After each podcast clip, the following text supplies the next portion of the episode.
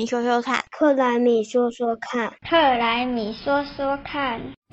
欢迎大家回到克莱米说说看，我是微微，我是汽油妈妈，我是瓶子。上集我们谈了二零五零近邻路径的内容和目的，以及相关的影响。那距离公布其实已经过了一段时间了，大家有想过产业的部分该怎么做应应吗？别这样，也才两个星期而已，不是吗？要认真积极呀！好，二零五零近零路径呢，它其实牵涉到很大一块的能源转型，还有相关产业的规范。像我现在正在推动中小企业近零指南呐，其实我非常关心，就是站在企业端应该要怎么做，要怎么调整，需要了解哪些所谓产业转型该怎么做的部分，所以还蛮有感的。那身身为那个呃第一线冲击的产业界的朋友啊，其实不只是承受国家给的一些规范，它更多的压力是来自于呃供应链和客户这边的要求。比如说，当苹果宣布它在二零三零年供应链要碳中和，那它整个它的供应的厂商全部都动起来，比法规要求还快速有效。对啊，其实像供应链的部分，他们真的动得比政府还快。刚刚瓶子提到的苹果二零三零年的碳中和宣言，苹果除了拉自己的供应链一起做近零外，它也串联了包含像 Microsoft、Nike、星巴克、联合利华、宾士等各产业界的龙头，那成立了一个 Transform to Net Zero 的联盟，致力于推动各个产业的近零排放转型。那身为我们是一个出口导向的国家，在台湾，其实我们很多的中小企业都是这些产业龙头供应链的成员哦。嗯，对啊，其实工业局有做一个盘点，工业局轻轻的盘点一下，就发现这个对于绿色供应链影响的厂商，当然还有就是欧盟的碳关税影响的厂商，就高达有十九万家，哎。所以也是因为这样，我才真的觉得说，这种中小企业或者是我们企业近邻啊，真的是非常需要，因为还是需要让大家在近邻路径中迷航的这些小船们，有一些方向可以做一些简单的指引，至少不要跑到大海去，然后就沉船了，就糟了。对于产业界来说，在近邻的路上，第一步要做的最重要的工作就是碳盘查。我们可以把碳盘查当作是自身碳排放量的体检，拿到体检报告之后，也才能进一步去做相关的减量规划。不过啊，碳盘查这件事情到底要怎么做的话，就还是邀请我们的专家啦，瓶子。呃，对于产业界来说啦，因为。呃，我自己说我的温室气体排放是多少，就像我自己告诉大家说我赚了多少钱，我的品质有多好。这个时候呢，呃，人家可能想说你的财报有没有会计师看过，或是你的呃温室气体你说的排放量有没有经过别人检核过？因为话都是你说的，我又不能跑去你的工厂里面确认。它比较，呃，它比较需要呃，透过第三方，就是外部的人去检核你到底是怎么算出来的，或是你计算过程是依据什么样的资料，那不确定性有多大，甚至是说，呃。还有一些国际上通用的规范，那像一般碳盘查使用的标准，现在是呃 ISO 一四零六四之一，或者是呃 GHG Protocol 的这个计算原则。那这种其实是，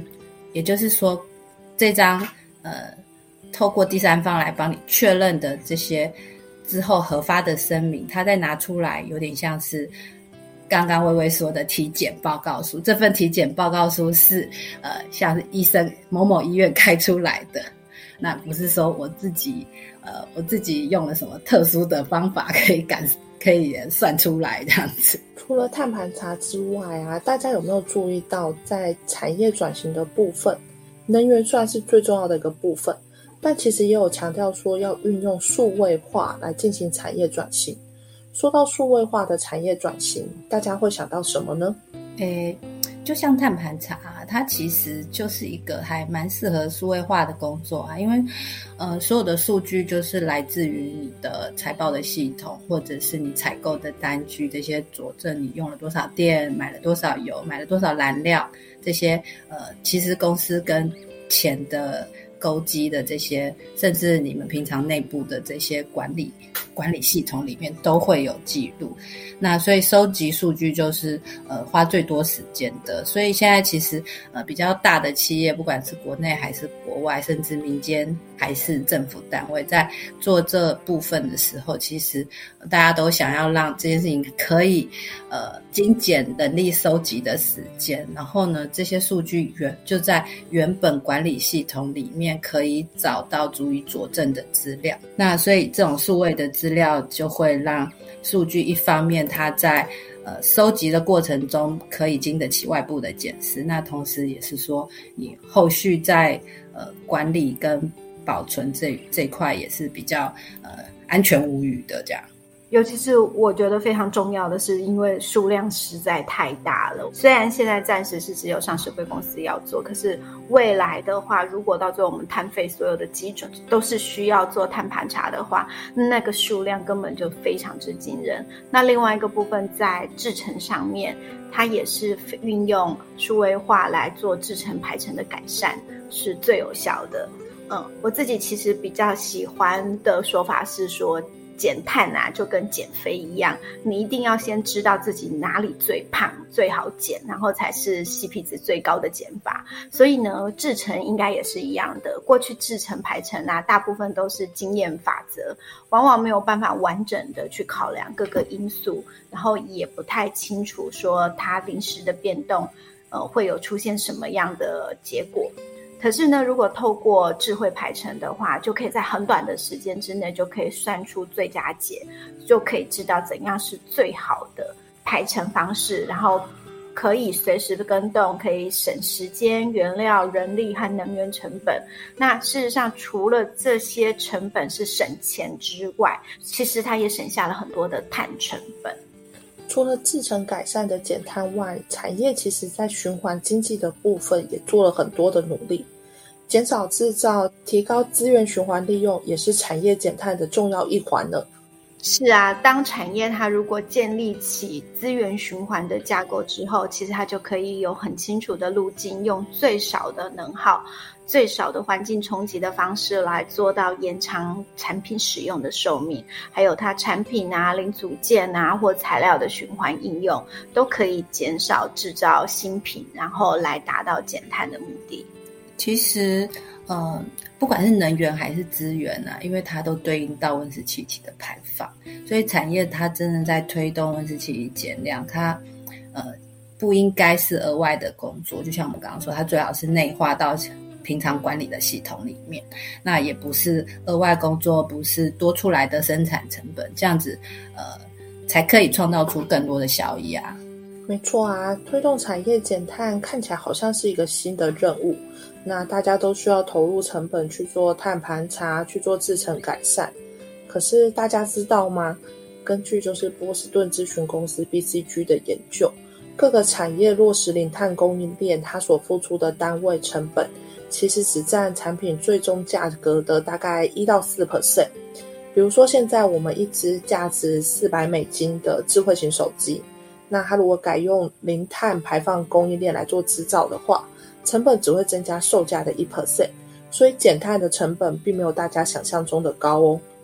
是说提早开始近零的路径的。布局的话，也是可以为我们企业创造新的商业价值啊。像欧盟之前在政策上面就是限制各车厂要呃生产汽车的时候它的碳排放量，然后而且它的标准越来越严格，所以如果车厂没有办法达标，它会面临一些罚款，呃或者说很高的成本，应该是这样说。那所以特斯拉它就建立了一个。呃，因为它是电动车嘛，所以呃，他们是可以跟其他的车厂在合并计算呃车辆的平均的温室气体排放量。那所以呢，他就透过这种碳的呃跟别的车厂的积分的交易，然后来获得他需要的利润。甚至之前的报道也看到说，他在呃销售的碳积分的这边的获利还超过了他在销售他自己车产品的的净利润。嗯。所以这也是近邻以后转型的时候，产业需要做的很大的一个部分，其实就是打群架。我自己做不到，但是我想办法找到我的战友，然后一起来达到近零，应该也是一个很好的方法。然后呢，对投资方或者是对放款单位，就是银行啊，或这些投资机构，其实他们是越来越在意环境啊、社会责任、公司制的企业，其实就是 ESG。它其实这 ESG 的企业相对而言不容。易出现重大的产品缺失，然后也比较不容易引发社会反抗或者是触犯法规的这些风险。所以长期而言，这些执行 ESG、落实 ESG 的公司是更有机会可以获得资金或者是更多的投资。所以产业执行近零路径，不只是看投入，其实更应该放眼未来，然后考虑长期的效益。是啊，像其实近邻啊，对于产业来说，就像刚刚气候妈妈说的，它是一个打群架的工作，那并不是一个额外的新的任务。如果现在企业依旧是把近零排放当做只是一个口号，那继续轻呼下去，不但会错过一波产业转型的大好机会，还可能会面临政府单位的强力监督跟供应链的负面评价，最终更可能会被市场趋势所淘汰。所以，是不是该开始着手动作了呢？今天我们就聊到这边喽，大家下次见，拜拜，拜拜，拜拜，拜拜，下次要再一起听哦。